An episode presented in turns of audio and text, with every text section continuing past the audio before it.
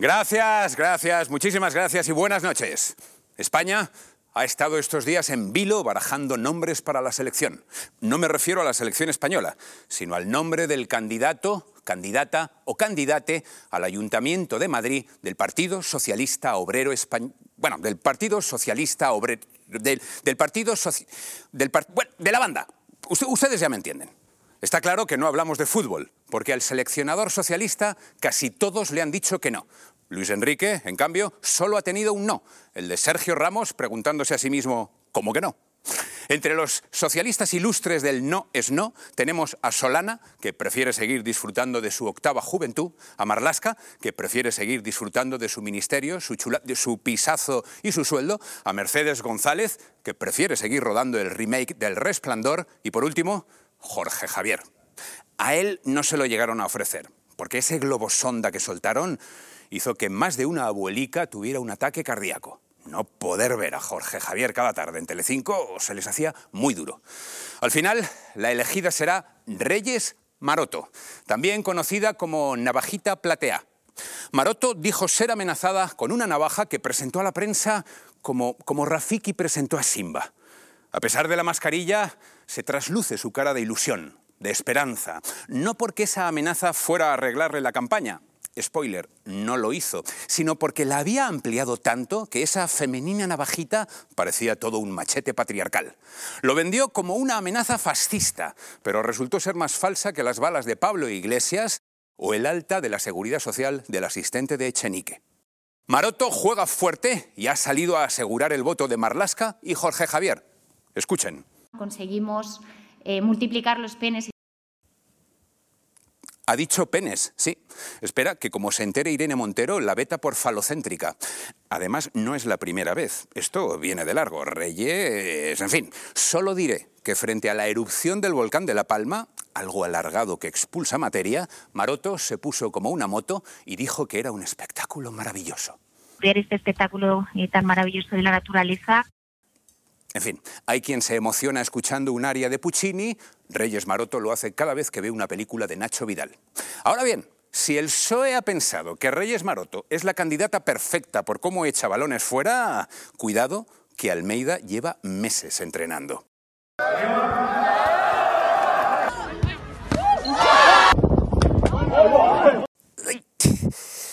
Está interesante la precampaña pero no tanto como la búsqueda de trabajo. Esta semana el SEPE proponía que las personas del colectivo LGTBI avisen de su orientación sexual para beneficiarse de los programas de búsqueda de empleo. Yo, me pregunto, ¿cómo se demuestra que perteneces al colectivo? es complicado. Bueno, yo lo tengo fácil. La izquierda me ha llamado tantas veces marigón que espero que el SEPE me lo convalide. Pero, pero imaginen la escena en las ventanillas del SEPE. Eh, así que usted no ha trabajado ni estudiado nunca en este sector. Y, no, pero soy marigón. Y dice, uy, como Tony Cantó, contratado. Conste que a mí me parece genial. Antes eso solo pasaba en Telecinco. Yo creo que hay que ampliar los derechos. Como basta una simple declaración firmada para declararse LGTBI y optar a muchas ayudas, si alguien, aún así, afirma ser hetero, le echarán del SEPE por gilipollas. Noe, arroba parruina la mía, tuitea este vídeo. ¡Papi! ¡Te amo, perro! ¡Nos amo, guacho! Nuestro admirado José María Nieto nos dibuja el dress code para ir al SEPE con garantías. Y del SEPE al SEPA. Sepa usted lo que es la menopausia. El Reino Unido ha programado un mes de concienciación con la menopausia y ha sacado un chaleco para que los hombres sepamos lo que son los sofocos. Puede parecer una campaña extraña, pero era mucho más barato que mandarlos a Murcia en verano. Atención, como el Gobierno quiere que se le ceda un espacio en todos los programas para lanzar su mensaje y nosotros somos una cadena leal, obediente, somos gente de orden, Ahí va el minuto gubernamental del programa. Y por supuesto el gobierno se encuentra consternido, ¿no? Multiplicar los penes a tantas y tantos. Bien, espero que haya quedado claro, clarinete. Pasado el trámite, ejercicio de agudeza mental. Dificilísimo. Vamos a intentar averiguar entre todos quién será la ganadora del siguiente concurso de belleza. Bueno, pues salta la sorpresa. Ganó la participante trans. Eh, es la de rojo, por si no han podido identificarla. Normal, era la propuesta con más peso. ¿Qué razón llevan las mujeres cuando se quejan? Si compiten con hombres, siempre ganan ellos, aunque no sean los más preparados. Ah, para los que me quieran acusar de nuevo de transfobo, para nada. Yo hubiera visto completamente normal que ganara una trans como Valentina Sampaio. Si lo de la falete trans les ha parecido alucinante, van a flipar con esto. Denunciado por domar una salamandra en Elda. A ver, en primer lugar, es una salamanquesa. Bueno, aunque quién sabe, puede que ese día se sintiera salamandra. El caso es que el ángel Cristo de Elda fue denunciado por un vecino y lo alucinante es que la policía se plantó en casa del domador y le va a multar. Hoy la cosa va de bichos. Atención, niño muerde a la cobra que le atacaba y acaba matándola. Como diría Matías Prats, la cobra acabó cobrando. El Ministerio de Ione Belarra está estudiando el caso. Puede tener el agravante de odio, ya que la Ley Valenciana de Protección Animal multará hasta con 60.000 euros la incitación al odio hacia cualquier animal.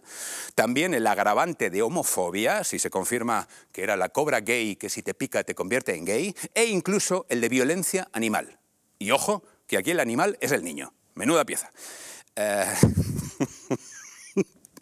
Es que estaba dudando eh, si cantar la melodía de Cobra Kai o el de la picadura de la cobra gay, que si te pica te convierte en gay. Pero no, mejor no, mejor no, porque luego me hacéis viral. Y lo que es peor, Echenique se me mosquea. No entiendo el cabreo. Bueno, debe pensar que es intrusismo, que para cantar ya está él.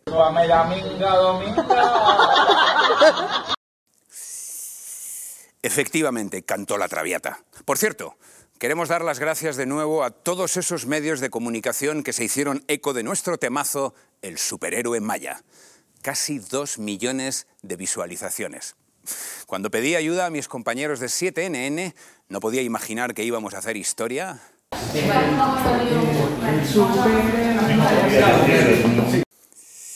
Ni que ahora, viendo el éxito que tuve, me exijan parte de los derechos de autor. El portero de las cuevas de Manuel Candelas se queda sin trabuco. Sin comentarios. A este le vendrían bien las promesas de Reyes Maroto. Marlaska asciende al policía que se ocupó del Delcy Gate. Yo, yo no sé si recordaréis, hace mucho. Ábalos, maletas, Delcy. Primero, ellos dos nos contaron que no se vieron. Luego resulta que se saludaron así, desde lejos. Después nos dijeron que se encontraron un poquito dentro del avión. Ella no pisó suelo patrio. Al día siguiente supimos que entró en el aeropuerto, pero dijeron que solo la puntita. Y en zona internacional, zona de nadie. Es como, como levitar. Luego que sí, que se vieron, pero poco. En una sala fría, inhóspita. De ahí pasaron a una charla cortita y ya, bueno, en fin, ¿qué quieren que les diga? Imagínense, acabaron de aquella manera, normal. Una mujer hermosa, bueno, una mujer, un caballero, bueno, ábalos, citas clandestinas y una maleta llena de dinero, yo he visto películas porno, bueno, un amigo mío ha visto películas porno mucho más truculentas. Algunos dijimos hace tiempo que Sánchez iba a convertir a España en una república bananera. Esta semana él mismo nos ha dado la razón. No lo digo por arreglarle a los golpistas lo de la sedición, ni a los chorizos lo de la malversación, ni por lo de facilitar a los violadores que reduzcan su condena, ni por pedir la vuelta del nodo. No, lo digo por esto. Pero no fueron los únicos, todo hay que decirlo. He asistido, bueno, un amigo mío asistió a conciertos de locomía mucho más discretos. En cuanto a lo de la malversación, Silvita lo resume muy bien con su tuit. Tus impuestos son para sanidad, educación y malversación. Piropo hasta un año, robo con fuerza hasta tres años, intento de golpe de Estado cinco años. Parece una broma macabra. Así es, las alegres manifestantes del fin de semana pasado en Madrid coreaban felices Ayuso asesina. Eh, ¿Qué les das, presidenta? Estamos habituados a ver cómo la izquierda quejica luego golpea duro. Hemos visto a Iglesias lloriqueando, a Echenique quejoso, pero hay una doble pirueta con tirabuzón cuando lo hacen esas mujeres que defienden luego que otra política en femenino es posible hasta que aparece Ayuso. Primero los dibujitos. Los monigotes, les faltó quemarla. Luego los insultos. Girauters preparó un resumen. Margarita Robles le llama prepotente. Carolina Alonso, que no la conocen ni en su casa, pero es de Podemos, se supera y la llama nazi. Mónica García, la médica que estuvo de baja liberada durante la pandemia, dice egoísta, incapaz, ególatra y narcisista. Alejandra Jacinta, que tiene nombre de telenovela, le acusa de ser responsable de violaciones. Raquel Sánchez, socialista ella, le acusa de ser aliada de Putin, de egoísta e insolidaria. Y Mercedes González añade casposa, egoísta y negacionista. Oye, viva la sororidad que nunca he sabido lo que es, pero ellas lo repiten mucho. Estas mujeres demuestran haber alcanzado la igualdad plena. Son igual de cafres que los hombres más maleducados. Por cierto, ahora que comienzan a salir violadores de las cárceles y otros muchos criminales indeseables van a ver reducidas las condenas gracias a este gobierno, ya hay una reacción durísima desde el Ministerio de Igualdad. Pam pone caritas y se cubre el pecho con la carpetita. Arreglado. Culpa nuestra. Debimos escucharla cuando describió el trabajo que hacen en su ministerio. Tenemos también la diarrea legislativa que tenemos. Efectivamente, diarrea legislativa, tía. Nadie lo ha definido mejor. Por último, detenida en Zaragoza una mujer por drogar a su exmarido con una croqueta. ¡Qué maña! No, no, me refiero a la mujer zaragozana, digo que hay que tener maña para rebozarlas así. De todas formas, esto cójanlo con pinzas. La croqueta no, la noticia. Puede ser una fake news, como dicen ahora, una trola. Hay hosteleros que ya no saben qué hacer para vender sus croquetas. Imagínense los controles de tráfico. ¿Ha dado usted positivo en marihuana, cocaína y anfetaminas? Imposible, gente, solo me he tomado una caña y dos croquetas. Y el guardia civil súbitamente interesado. ¿En qué bar dan esas tapas? En fin, en cualquier caso, hemos sabido después que la mujer en cuestión es una dirigente de comisiones obreras. Nos extraña mucho. Nos extraña mucho que usara una croqueta y no un langostino. Hoy tenemos con nosotros a Luis Motola, que nos contará acerca de esa maravillosa versión teatral de la gran película Campeones y del cine mudo, que parece que vuelve. Pero antes vamos a recibir a un grande de la pajarita, digo, de la diplomacia. Ha trabajado para Unión de Centro Democrático, el Partido Socialista y el Partido Popular y sigue vivo. Coincidió con grandes figuras de la política de la talla de Mitterrand, Simón Pérez, Reagan, Juan Pablo II, Obama y yo creo que se le han pegado cosas buenas de todos ellos. Con todos ustedes, Inocencio Arias. Caballero, muchísimas gracias por venir. Un placer. Gracias por aceptar nuestra invitación. Estupendo. Eh, antes que nada, Inocencio, Chencho, bueno, me es igual. que es más diplomático. Ya, aquí lo que tú quieras. Chencho, portavoz del Ministerio de Exteriores en gobiernos de UCD, Partido Popular, PSOE, representante ante la ONU, presidente PSOE, de la asociación. PSOE, el otro PSOE. El antiguo. Sí. El, el Viejo Testamento. Vale, luego hablamos de eso y me lo desarrollas un no, poquito no, porque me interesa. No presidente de la Asociación de Embajadores ante la ONU, presidente del Comité Mundial contra el Terrorismo. Uh -huh. Muchos años y una grandísima y bastante, experiencia de y bastante que suerte. Que y bastante suerte, sí. sí ¿Te sientes un hombre suerte. afortunado? Con frecuencia, en muchas carreras, es que estés en el sitio adecuado en el momento adecuado. Uh -huh. Yo tengo la suerte de estar. Luego dirás que yo he, he trabajado seriamente, he sido leal a cualquiera de los tres gobiernos, pero yo he tenido mucha suerte. Además hay que tener suerte. Sí. sí, sí, la he tenido. No debe haber mucha gente que sobreviva a tres gobiernos tan distintos, ¿no? Sí, es posible. Yo creo que... Sí, no hay mucha gente, no. Yo quiero recordar que eh, solo Eduardo Serra, Ajá. que fue secretario de Estado y ministro uh -huh. con uno u otro gobierno, sí, cierto. y yo que curiosamente, aparte que tuve varios cargos con, con los tres gobiernos, tuve el mismo cargo con los tres el director de la Oficina de Información Diplomática, es decir, el portavoz de Exteriores. Teníamos muchas ganas de hablar contigo, pero la excusa hoy era esto, el libro, esta España nuestra, sí. eh, en la que haces una disección de lo que está pasando, a veces muy amarga. Sí, exacto, luego, luego no, hablaremos no siempre, de eso. No siempre alegre. No siempre alegre, por desgracia. ¿Por, ¿Por qué se te ocurrió escribir este libro? Bueno, yo era reacio precisamente porque yo no quería, eh, yo sabía que aunque la editorial eh, quería que yo escribiera un libro sobre eh, la Guerra Fría y la nueva situación ah. después de la pandemia, esto iba a desembocar en España, en el problema catalán, en el presidente increíble que tenemos, etcétera, etcétera. Entonces era un poco reacio. Pero un día creo que fue eh, que conté una anécdota eh, relativa a tu tierra. Eh, ¿En Valencia? Sí, la, la conté en la, en la, editorial. Conté que un día yo, iba yo de, en Valencia de la casa de mi hermano a la casa de mi medio hermana y pasé por la calle del Patriarca, que conocerá mejor que yo, Sí. y hay un montón de coches aparcados encima de la acera.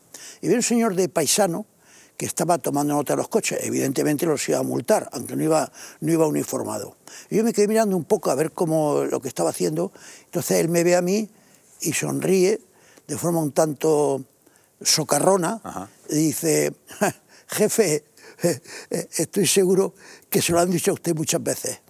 Digo, pues probablemente, probablemente, pero iba a salir por, por el fútbol o que sé.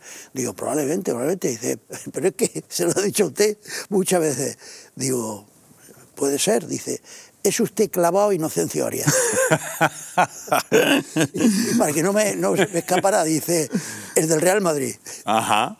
Bueno, es que el fútbol es fútbol, una de sí. tus pasiones y has tenido una relación muy estrecha con el Sí, Real sí, Madrid. sí, sí, has además- pasado un buen año, ¿no? Sí, además de estar en el Real Madrid ya está siempre en la tele, donde estés. donde estés. Y has disfrutado este año pasado, supongo, con esos partidos en el último sí, momento sí. ahí. También la suerte. Sí, El Madrid el año pasado se le apareció a la Virgen en, en varias ocasiones. como mínimo en tres partidos y en alguna ocasión se le apareció de forma majestuosa.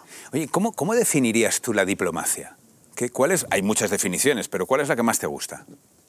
Bueno, yo creo que la diplomacia es el, eh, el intento de arreglar, de intentar arreglar problemas entre diversos países, diversas potencias, diversas naciones. El intento que no siempre, no siempre es exitoso. ¿Y y tú con frecuencia la, la diplomacia fracasa. Hmm. Y empiezan guerras y, empiezan guerras, Ahora hablaremos de eso. tensiones, etcétera. Em, tú, Es el arte de que se entienda gente que tiene posiciones encontradas. tú te mantienes muy bien, pero llevas mucho tiempo, has pasado mucho tiempo manteniendo una relación muy intensa con el mundo de la diplomacia, siendo Sí, diplomático. ¿Ha cambiado mucho desde que tú empezaste a...? Bueno, ha cambiado mucho el, eh, el egoísmo de los países es el mismo. Sí. Las potencias tienen, incluso los países pequeños, todos los países son egoístas. Si vemos ahora el tema de la emigración, Hmm. nos podemos dar cuenta que en la propia Europa, que es en teoría una comunidad solidaria, sin embargo, el egoísmo de los países prima sobre todo. En la ONU, el egoísmo de las grandes potencias y de los países prima. Pero en fin, lo que ha cambiado sobre todo, yo diría, es que el papel nuestro, el de los diplomáticos, de los embajadores, ha descendido. Ha descendido por- sobre todo por el desarrollo de las comunicaciones. Si los ministros de Asuntos Exteriores de, de España, de Francia, de Bélgica, de Austria se ven en la Unión Europea una vez al mes, pues entonces necesitan menos a los diplomáticos. Si tienen el móvil para llamar a su colega con el que videoconferencia. hace siete días, pues no tienen por qué utilizar al embajador. Hay, hay cierta tendencia hoy en día a, a menospreciar a la Unión Europea e, e incluso más a veces a la ONU. Eh, Bueno, la ONU, trabajado la ONU está medio muerta. Sí. La ONU está medio muerta. Ha perdido. No, es lamentablemente. La ONU, si no existiera, habría que inventarla. Ahora, inventarla de tal forma que se convierte por eh, con frecuencia en totalmente inoperante. Pensemos en la guerra de Ucrania. Sí. Era un momento álgido para que interviniera un organismo creado para traer la paz y para que esa guerra sea corta y con poco sufrimiento. Bueno, ¿qué ha hecho la ONU en Ucrania? A su entrada. ¿Por qué? Porque la forma en que fue creada, uno de los cinco grandes, eh, Rusia en este caso, está implicada en la guerra, tiene el veto. Entonces, cuando la ONU ha intentado eh, discutirlo y tomar una resolución ejecutiva, el señor Putin no ha dicho nada de nada.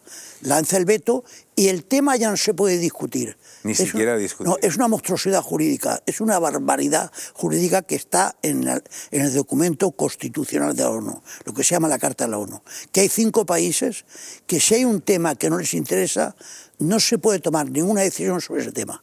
Hay otra cosa que me llama la atención de la ONU, que es algo que me llamó la atención también en cierta época en el Parlamento Vasco, cuando los etarras, porque además era un etarra el que estaba allí, estaba en la Comisión de Derechos Humanos, que Sí, es, es- una auténtica monstruosidad. es- es para Pero hay, veces que también en la ONU, En la ONU igual, en la comisión, igual. de repente hay una lista de países que Sí, dices, claro. ¿qué hace Qatar, Pakistán, Cuba, eh, Rusia? con frecuencia, con frecuencia en la Comisión de Derechos Humanos de la ONU está Cuba, está Pakistán, está Irán, Sí. está Rusia, está China, y eso es porque la ONU es un mercado persa. Hmm. Como tiene diversos organismos y se vota elegir a uno u otro. Entre entonces ellos hay favores, Tú estás interesado en que te elijan para la comisión de desarme y entonces el cubano o el chino te dicen, sí, si me vota usted para la comisión de derechos humanos. Que Es eso seguro una que ellos es les una vergüenza. legitima de alguna manera, ¿no? Frente ¿Cómo? a su país, que les, les- les legitima a lo mejor. Claro, frente claro, a en su país, desde luego, dentro Claro. de su país, Claro. eh, si China está más frecuencia dentro que fuera de la Comisión de Derechos Humanos, Claro. ¿quién le dice hacia los 1.300 chinos, que están además aleccionados por la televisión china, que no es un país respetable Hmm. en el cumplimiento de los derechos humanos. Oye, teníamos curiosidad por saber cuál es la percepción de la gente en la calle por lo que es la diplomacia. Y hemos querido, en primer lugar, eh, pedirles una cosa que a mí me apetecía pedirles. Vamos a verlo. ¿Cómo sería cara de diplomático? ¿Y usted no me puede poner una cara de diplomático? Ya la tengo. Las circunstancias las tenemos todos igual, me parece, no uno solo. Porque a ti también te veo con cara de circunstancia.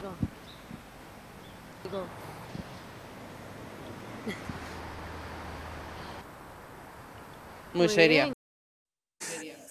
Todos ponen cierta cara de sorpresa cuando se les pide que pongan Sí, no- cara de diplomático. No, no- esperan eso, no lo esperan. Pero digo que a mí me da la sensación de que ellos también hacen algo así como, como de estirado Sí, y, y como de, sorpresa. de distanciarse, y como decir... eh, Hay algo ahí de me, verdad. no me confunda usted. Hay algo ahí de verdad. Es una actitud que debe tener el diplomático porque, claro, te tienes que encontrar... Hmm. debe tener sobre todo sentido común. Sentido común y darse cuenta de que representan todo un país. Por lo tanto, tener mucho cuidado con lo que dice o con lo que hace. Pero los diplomáticos tenemos mala prensa. Hmm. Sí. Sí, los diplomáticos, incluso el cine, nos ha tratado mediocremente. Eh, hay una imagen del diplomático como un señor que es un engreído, Sí. petulante, Elitista, elitista, snob, snob, que solo interesa tomar el té con duquesa y hablar en inglés, que suelta palabras en inglés o en francés Sí, de vez en cuando. dándoselas de- Y eso los hay, pero son, son una minoría. Hay otra cosa que también me llama la atención cuando se ve en el cine, y ahora hablaremos de cine porque tú eres un cinéfilo y actor, además, Sí, también. sí. eh, siempre se ve al diplomático muy cerca de los espías. Sí. Tú has coincidido con muchos espías, supongo. Bueno, que, que yo he reconocido unos pocos, pero ¿no? claro, el espía no se identifica. No, claro, si no, no, sería muy mal espía. Claro, esa, esa idea que uno tiene, que uno va a un cóctel y lo va a pasar genial porque va a, va a poder hablar con el ministro de Asuntos Exteriores Ah. del país en el que estás, o te vas a encontrar una rubia eh, fantástica eh, con un canalillo divino, porque vas a conocer a un espía, luego vas al cóctel. Eh. Vas de cráneo. Esto- El ministro no está en el cóctel y si está, habla con los embajadores importantes, no puede hablar con no todo el mundo. caso. La rubia no está y si está, se la liga otro. Y el espía, el muy cabrón, no se identifica. Oye, eh, esa pasión por el cine, ya hemos hablado de la pasión por el Real Madrid, por el fútbol, pero la pasión por el cine y luego entrar ahí en ese mundo, ¿cómo, cómo fue? Bueno, eh, siempre me ha interesado el cine, como a mucha gente. Y llegó un momento en que creo que fue, sí, Manolo Sumer, el humorista y director de Sí. cine, Yo trabajé con él también. Ah, tú que Sí, una era- que película. era un, un hombre Sí. entrañable y con enorme sentido del humor, enorme sentido del humor. Pues me dijo, oye, ¿tú quieres hacer un papel en una película mía? Digo, hombre, Manolo, por el amor de Dios, yo no tengo ni idea de eso. No, no, yo te hago un papel a tu imagen y semejanza. Y entonces, claro, hice con él tres películas. Y ya, bueno, entonces ya empezaron a llorar. Llamaron otros, claro, ya a- como un actor con experiencia. A llevarme los contratos, muchos de ellos sin dinero. En fin, empezaron a llevarme los contratos. Y eso ya como 13. ¿Cómo fue para ti la experiencia de Ah, rodar no, cine? estupenda. ¿Te gustó? ¿Te gustó, Me- sí? Mejor que la del Real Madrid. ¿Sí? Sí, sí, porque el Real Madrid tenía una parte muy buena, que era, claro, el, el club de mis sueños, Hmm. un club que es una maquinaria de crear ilusión en millones y millones de personas, y, y tiene una parte buena, que es estar dentro del club, conocer a los jugadores y tal, pero en mi época, al menos, aparte que el club estaba prácticamente quebrado, no tanto como el Barcelona ahora, Sí. pero, pero casi. Hay una pullita. No, pero es que la verdad. No, es no, sí, sí. es que hay, que hay que decir las cosas. Eh, Digo que en aquella época me estaba grado. Pero er- yo vi que el mundo de las directivas era un mundo eh, más que de mentiras, que las había y muchas, informal. Es decir, no se cumplía la palabra, se daba una palabra para a un jugador que le ibas a pagar esto o aquello, o un compromiso de jugar un partido amistoso, y luego se fumaban un puro, yo lo negociaba, pues han dicho que lo negociara, y dije, no, a esa ciudad no vamos. Has, has hablado antes de, de los años de la diplomacia, ahora hablabas de cine, de, de- de estar con un grande como Summers, también coincidirías con grandes actores, pero tú además has tenido la suerte como diplomático de coincidir con gente muy importante, muy interesante, o sea, con, con historia pura Sí. del mundo, ¿no? Solo que no olvidemos que yo no era el espada, el primer espada, yo era un, Espadachín. un, un peón de la espada. Sí. Es decir, yo estaba como diría la, las películas de, de Humphrey Bogart, yo era el hombre que estaba detrás del hombre que llevaba la pistola. Claro, pero tú pudiste ver, No, eso sí, entrever no, ahí es- algo que es- para el común de los mortales Claro, está claro, completamente he tenido mucha fuera del alcance. Y, por supuesto, y he, he- he- visto reuniones, he asistido a reuniones como Guripa, pero asistido a reuniones con gente ¿Qué- muy importante. ¿Qué, qué personajes de los grandes? Antes he hablado de Mitterrand, de Reagan, de Thatcher, Obama, Simón Pérez, Juan Pablo II. ¿Qué- Pero a mí quizá el que más me ha impresionado es eh, Simón Pérez. Sí. Eh, asistí a una y luego la- después de la reun- reunión con él, ¿Una de las negociaciones con Palestina? eh, no, Era, era relaciones bilaterales porque hacía poco que habíamos em- tenido, em- empezado a tener relaciones que no habíamos tenido nunca. Sí. Entonces, luego, aparte que estuve en la, en la conversación con Ordóñez, con el ministro Ordóñez, luego la acompañé en el coche a ver al rey, y tanto en el coche como con el rey, como en la reunión con Ordóñez, eh, eh, era un hombre cartesiano, ameno, muy conocedor de los problemas internacionales, que ofrecía soluciones y cuando la cosa no le veía solución decía claramente por qué tenía una difícil solución. Un tipo muy interesante. Y luego con Reagan, ¿Tú crees que alguna vez se arreglará el conflicto de allí, de, de- Eh, Palestina? de la forma que debería arreglarse es que los palestinos tengan un Estado con la misma viabilidad y, y- y- que sea tan posible como el de Israel, eso es complicado. Que surja un Estado palestino tal vez podría ser, no en el futuro próximo, pero ¿Por qué crees que hay esa, ese alineamiento continuo en, en- en la izquierda española siempre con Palestina y, y esa especie, incluso, no, vamos, incluso no, ese antisemitismo en, en muchos momentos? Bueno, yo creo que hay una mezcla de nuestra amistad de siempre con los países árabes, Sí. De que Franco no tenía relaciones con Israel, y entonces el caldo de cultivo que hubo aquí fuera que nuestros amigos eran los árabes. Luego, en un primer momento, también la amistad estrecha de Estados Unidos con Israel, en momentos en que Estados Unidos aquí ha sido muy impopular, Sí. desde el año 98. Sí.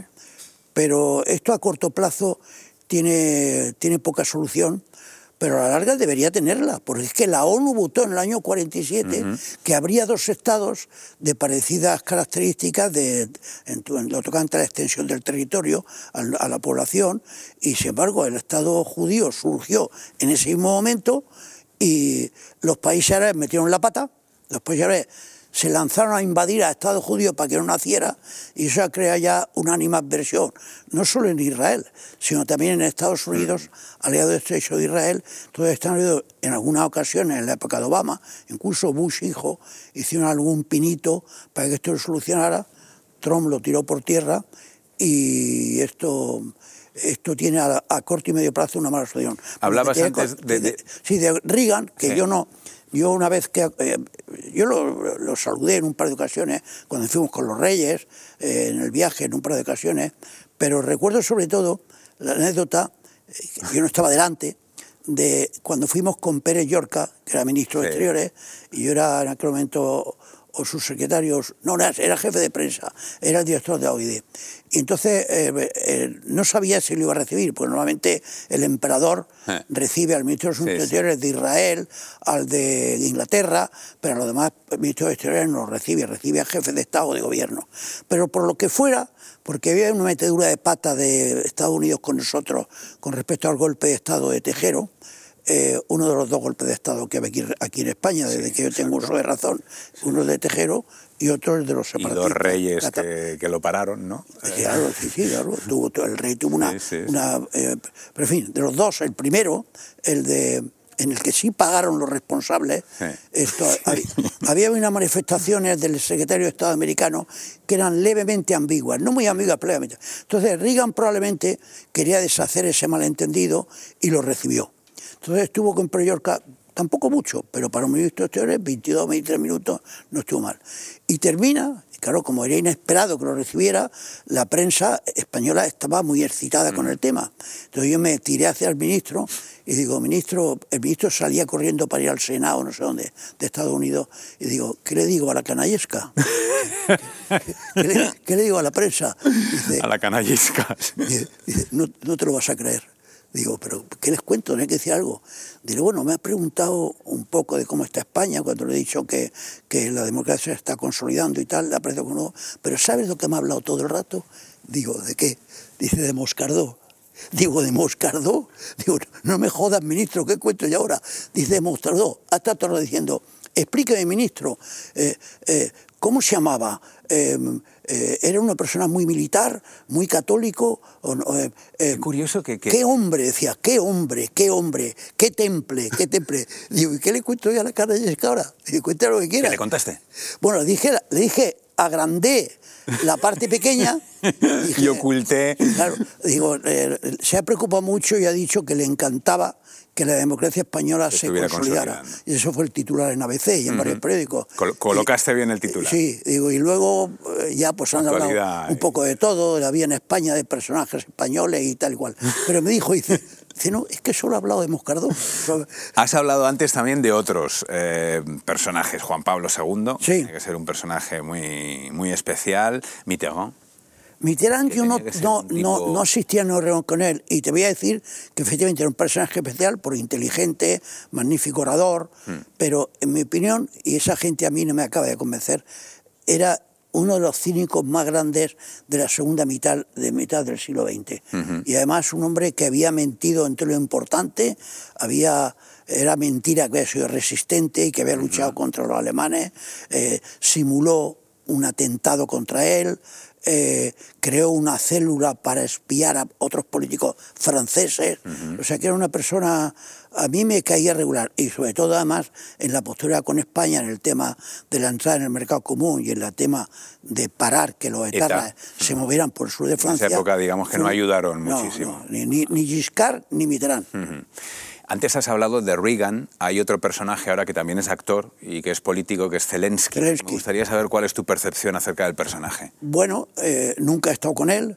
eh, cuando habla con el ruso, claro, bueno, pero yo creo que está teniendo una labor muy interesante, muy corajuda en la defensa de su país. Él encarna lo que los ucranianos han querido demostrar. Mire usted, tenemos una historia común con Rusia, somos prácticamente rusos, nos creemos como hermanos, pero nosotros somos un país. Y somos un país que el grande no nos puede dar instrucciones. Y que el grande, si nos invade, vamos a luchar. Es, es sorprendente. Ha comunicado muy bien. Lo ha comunicado muy bien. sí, todo, sí, correcto. cómo se ha dirigido. Y es sorprendente cómo ha galvanizado a la opinión pública ucraniana y que ha demostrado que sí, que tiene una parte de su ser que es totalmente ruso, pero que no se sienten rusos. ¿Cuál es tu sensación acerca de qué puede pasar con ese conflicto y de quién es y cómo es, que seguro que tú, no sé si le has conocido personalmente, pero sabrás mucho de él por terceros, un personaje como Putin? Bueno, Putin es un, un hombre autoritario, eh, déspota, eh, ególatra, un poco cegado por su personalidad y sobre todo, y esta es la única cosa que se entiende, que resulta comprensible, pero que no es admisible, pero comprensible sí es, él está convencido de que Ucrania no debe existir. Está convencido, sinceramente convencido, de que Ucrania no debe existir y de que eh, eh, Ucrania es parte de Rusia, que lo ha sido, que lo ha sido. Pero en varias ocasiones Ucrania no ha sido parte de Rusia y, por ejemplo, la propia constitución de la Unión Soviética admitía el derecho a separarse los pueblos que conformaban la Unión Soviética, estaba admitido en la constitución, hasta el punto de que en la ONU, en mi época en la ONU, y desde que se creó la ONU hasta, hasta ahora, eh, cuando existía la Unión Soviética, que quien mandaba era Moscú, en la ONU había un asiento para Rusia, un asiento para Ucrania y un asiento para Bielorrusia. Por lo tanto, el gobierno ruso estaba dando a entender, son nuestros, pero no son tan nuestros. ¿Crees que va a durar mucho el conflicto? Pues no, no va a acabar mañana o pasado, porque Putin ya no lo gana, no lo gana, pero es difícil que lo pierda, es difícil que lo pierda. Y claro, esa idea que tiene Putin de que son rusos y que son rusos levantiscos, que se han levantado frente a su madre, esta, eh, él la, la ha metido en la mente de muchos rusos. Teniendo el carácter que dices que tiene él, Sí, debe ser él- complicado aceptar la derrota Claro, y cerrar ahí el orgullo Pero- y aceptar. Él, él ha permeado la sociedad rusa con esa idea. Y eso explica en parte el comportamiento de los soldados rusos. Los soldados rusos en muchas guerras han sido... eh, Mi mujer es rusa. O sea que puedo... Sí. eh, eh, han sido salvajes y crueles en muchas guerras. Pero en esta guerra están siendo especialmente crueles los soldados rusos. ¿Por qué? Porque le han metido en la cabeza, pero si estos son, son una provincia nuestra, ¿cómo demonios van a ser independientes? Entonces, esto hay que juzgarlos como sea. ¿Cómo, ¿Cómo crees que está siendo el papel de la Unión Europea y, y cómo juega aquí todo el tema energético? Bueno, el tema energético juega un papel vital porque el- la señora Merkel y otros dirigentes europeos Se equivocaron. met- claro, se equivocaron totalmente. Ahora empiezan a reconocerlo a regañadientes. No tuvieron que meterse en la cama con Putin de forma tan brutal en el tema, en el tema del gas. Pero el- esto no, no se ha frenado por la Unión Europea, para nada. Aquí eh, la Unión Europea ha sido un poco cicatera con Ucrania. Nosotros de los que más.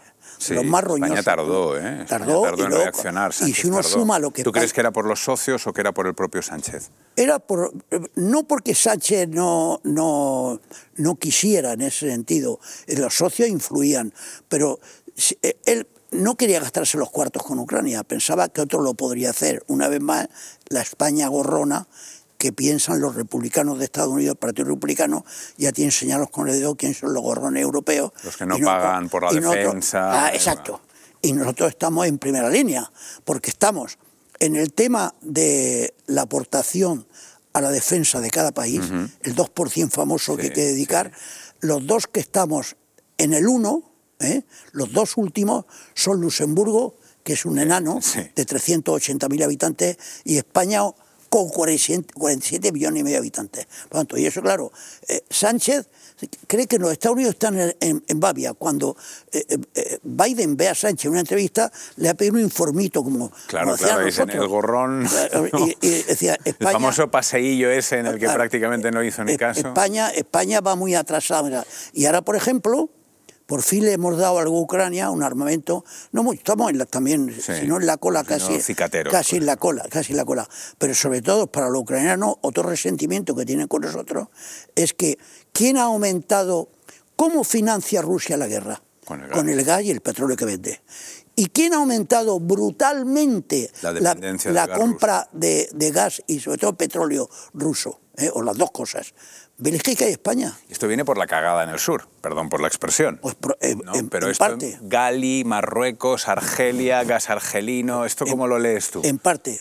Pero leo que a- a- yo tengo la idea clara sobre ese punto. A ver. Eh, es decir, por poco que le interese la política exterior a Sánchez, que le interesa más que le interesaba a Zapatero. A Zapatero no le interesa. No, nada, no. Zapatero se aburría. Zapatero puede encontrar 5.000 anécdotas. de- cinco- ¿Sí? Sí, te, te podríamos estar, te podría estar aquí yo una hora. Una, una buena. Una, bueno, pues mira, una, rápidamente, y después volvemos a Sánchez. Sí. Eh, en la ONU hay una semana al año que se llama la Semana Ministerial, porque antes iban los, los ministros a hablar, Ah. pero ahora van los jefes de gobierno y los jefes de Estado. Se ha convertido en una semana en que está allí el todo, el todo mundial. Mm. Si en el país, el mundo tiene 194 países, en esa fecha en Naciones Unidas hay en Nueva York 105 países o 110 países que han enviado al presidente y al jefe del, o al jefe del Estado. Bien. Entonces los franceses, como son, no escatiman a la hora de proyectarse política o culturalmente en el exterior, el Ministerio de Hacienda de Francia no es como los nuestros, entonces los franceses inventaron tener una cena durante esos días llamaban la cena de la francofonía, en la cual invitaban a todos los jefes de Estado y a los ministros de Exteriores y a las altas personalidades de la ONU del mundo de la francofonía. Invitaban a los canadienses, que tienen una parte francófona, a Senegal, a Gabón, etcétera, etcétera. Bien.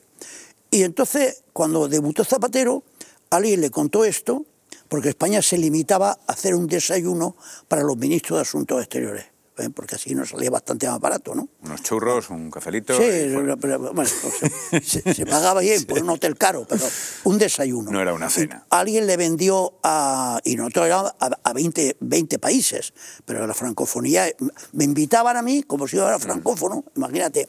Bueno, entonces alguien le vendió la idea a Zapatero, y Zapatero ni corto ni precioso, aunque era una época de estrechez económica en España, dijo, ah, nosotros hacemos una igual.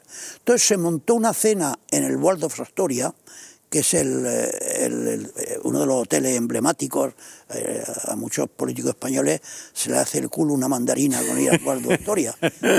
Se montó una cena allí para todos los países americanos que se invitaba al presidente del país, que estaba en, en un momento en Nueva York, que creo que eran 18, al ministro de Exteriores y al embajador del país, Sí. y luego a personalidades ilustres españolas, que podía ser probablemente Plácido Domingo, probablemente el doctor Fuster, el cardiólogo, que es una eminencia, y luego a 15 personalidades de la ONU, y quizá algún neoyorquino ilustre. Bien, entonces se montó en el Waldorf, se hicieron como 13 mesas con 15 personas cada uno, Este, se invitaron a 305 personas. Entonces, una, en cada mesa... Trabajazo, supongo, organizar Eh, eso. Oye, Eduardo Astoria, era el, el salón más importante. En, el- el, eh, en cada mesa había un ramo de flores espectacular. Se trajo un cuarteto colombiano para que ministrara la velada, lo que es una barbaridad, porque si toca la música no se habla, y está para hablar. Bueno, entonces en cada mesa habían puesto un nombre de un, el Amazonas, el Teide, eh, el- los Andes, de un nombre.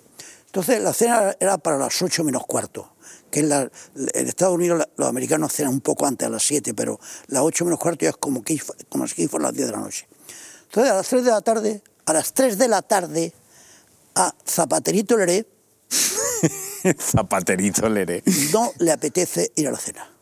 Y suspende la Su cena, su cena, porque la cena no la daba el rey, el rey no estaba allí. Él no, no le apetecía la cena. Entonces no fue a la cena. No se, fue fue, a la cena. se fue a un restaurante con tres amigos. Le gustaba la política exterior No, con gente de su lengua. Porque en su mesa estaba, la- creo que la señora del presidente de, de México. Sí, se lo la de habías preparado bien, se lo habías preparado fácil. Eh, pero es que la hispanidad, era la hispanidad. No, no iba a tener que hablar con nadie en gay ni francés, ni con intérprete. Eran hispanos, eran hispanos. Bueno. pues. eh, Yo creo que es un presidente. en bueno, es una, pero es una definición del personaje, Sí, ¿eh? sí, sobre claro. todo para un diplomático que te has pasado toda tu vida yendo a putas cenas que no te apetece ir. Y a cóctel que está hasta el Coaster. Sí. Yo, no- me di cuenta, vamos, yo me di cuenta de que no. Yo me pedí- de marchar de la ONU, pero. Te pedí esta anécdota porque estábamos, mientras estábamos hablando de lo, de lo del sur, Marruecos, Bueno, sí, Argelia, pa- sí, el muy gas, resumidamente, muy resumidamente, yo creo que Sánchez, que había metido la pata eh, desde un punto de vista de no ir a Argelia, Hmm. eh, con lo de Gali, porque el traer a Gali, el que le eche el muerto a la señora Laya, o como se llamara, Tenía que saberlo, González Laya. tenía que autorizarlo. Claro. Seguro que eso lo trató la señora Laya como tres o cuatro veces con Sánchez. Seguro. era la que decía, ¿Qué "Spain ministro is de back". Exteriores español se atreve a traer al enemigo público número uno de Marruecos a España a curarlo sin consultar al presidente del gobierno? No, es Está bien, si tenía pasaporte español y, y estaba muy enfermo, bueno, a lo mejor no está tan mal que lo trajéramos, pero se lo oculta a Marruecos y Marruecos lo descubre porque Marruecos- El problema es ocultarlo. Claro, claro. ¿Y entonces qué ocurrió? Con eso cabrearon muchísimo a Marruecos. Pero en esas fechas, oh Dios mío, qué casualidad, Marruecos le pinchó el teléfono a, a Sánchez. Porque no hay la menor duda de que es Marruecos que le pinchó el teléfono. Y te voy a decir por qué. Si Macron no recibe al rey de Marruecos, que ha estado cuatro meses en una- un palacete que tiene la afuera de París o dentro de París, hasta allí, y no lo ha recibido siendo dos países Francia con relaciones estrechas, ¿por qué no lo ha recibido? Porque Marruecos ha interceptado comunicaciones del, de Macron, del jefe de Estado Mayor francés y de ocho o nueve ministros. Uno.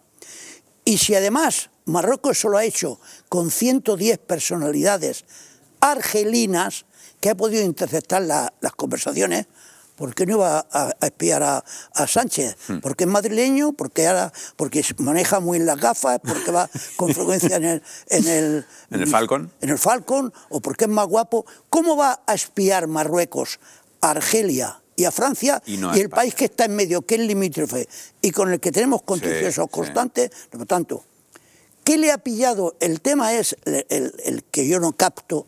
¿Qué, conversación le ha podido pillar eh, a- M- Marruecos a, a- a- a Sánchez? Algo gordo.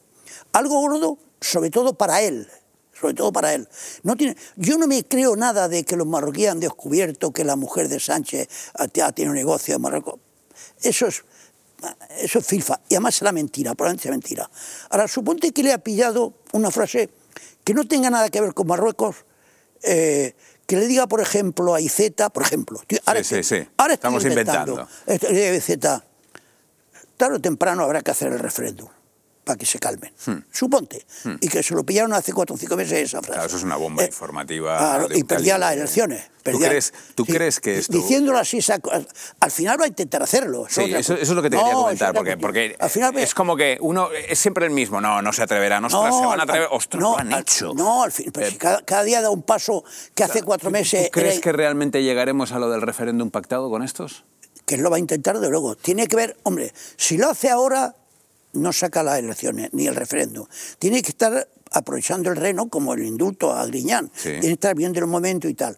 Pero a lo mejor no es esa frase la que le dijo Aizeta. No, no, a es a lo mejor suponte que estaba hablando con el ministro de Exteriores y dije, eh, nunca me acuerdo cómo se llama, Al- Al- Álvarez. Álvarez, sí, que a veces digo Ábalos.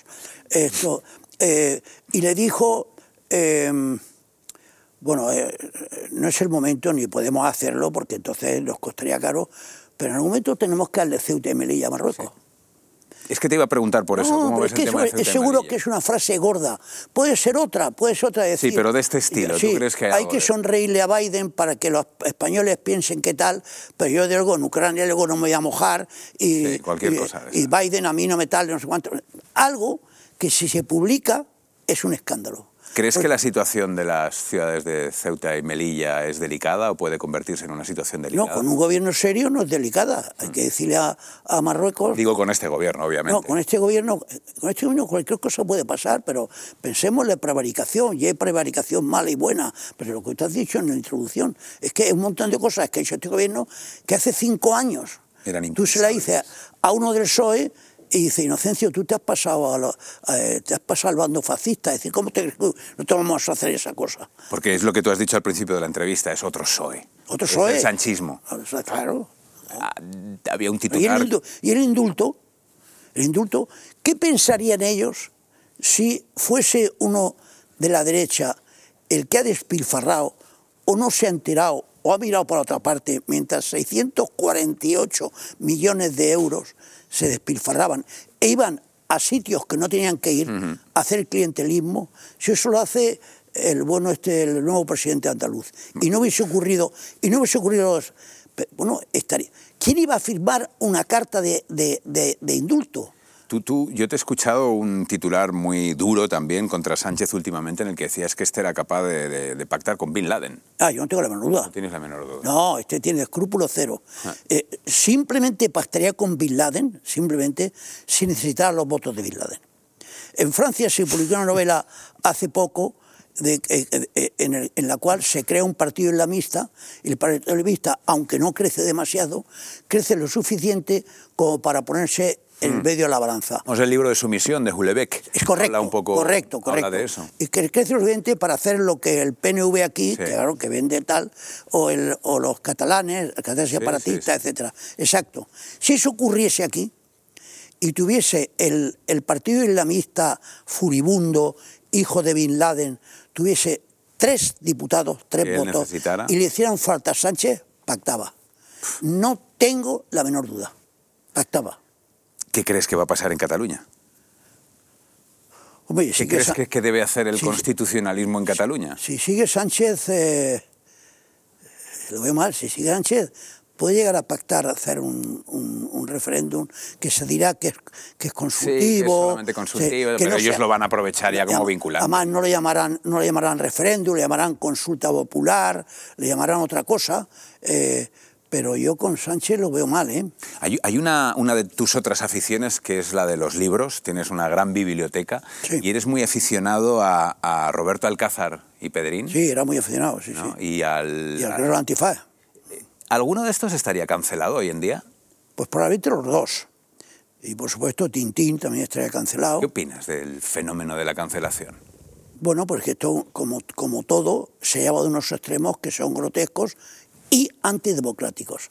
Lo que está ocurriendo incluso en el exterior, en, en Gran Bretaña, en ciertas universidades británicas, en ciertas universidades americanas, que una persona, porque ha, ha hecho un comentario eh, que parece un poco es abrupto, ya poco menos se le quiere echar de la cátedra, pues eh, es increíble. ¿Quién es el personaje más diplomático y el menos diplomático con el que te has encontrado? Bueno, al- al- eh, hay embajadores, ¿cómo te diría yo?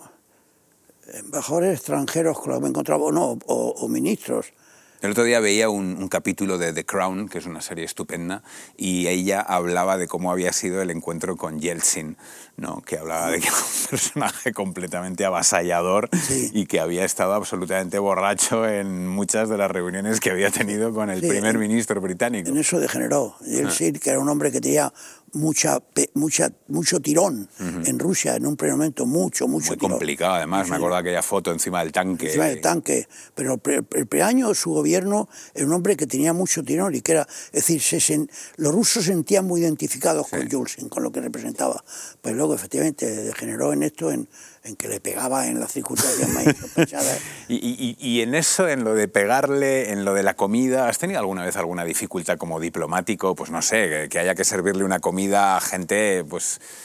Bueno, Hermana, y que aparezca una alguna bandeja de jamón de repente o Sí, alcohol. por ejemplo, por ejemplo, alcohol, pero claro, ya, ya, ya cuando está rodado, sobre todo en Naciones Unidas, por ejemplo, en Naciones Unidas, en las comidas que se ofrecen dentro de Naciones Unidas, el cerdo está totalmente ausente. Nunca, para, para evitar problemas. Y para- yo en mi vida he comido más salmón que, que- que el- Acabaste del salmón Claro, absolutamente porque- harto. Claro, como no se comía poder el cerdo eh, y la ternera, a lo mejor la buena ternera estaba cara, eh, siempre había un plato de salmón. El plato principal era salmón.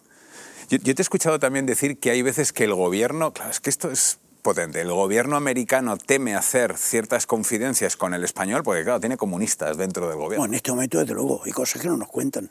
Pero ¿cómo nos van a contar? No ya porque tengan una ideología totalmente diferente de Estados Unidos, que la tienen. No ya porque detesten a Estados Unidos, que lo detestan, porque la señora Irene de Montero. de Montero, de infausta fama, Hmm. con lo que está ocurriendo ahora, Sí. o la señora Belarra, si el que invadiera, en vez de invadir Rusia, Ucrania, fuera Estados Unidos a México, Bueno, no es que protestarían, es que estarían en la calle, estarían en la calle. Entonces, no es ya porque por esa razón o porque no es religión comunista, es porque saben que son amigos de los países que son Enemigos suyos. de los sospechosos habituales. Y nos estamos quedando sin Estamos tiempo, pero yo en el monólogo he estado comentando algo de dos personajes que me alucinan mucho, que era lo de Delcy y Ábalos. ¿Tú qué crees que pasó ahí?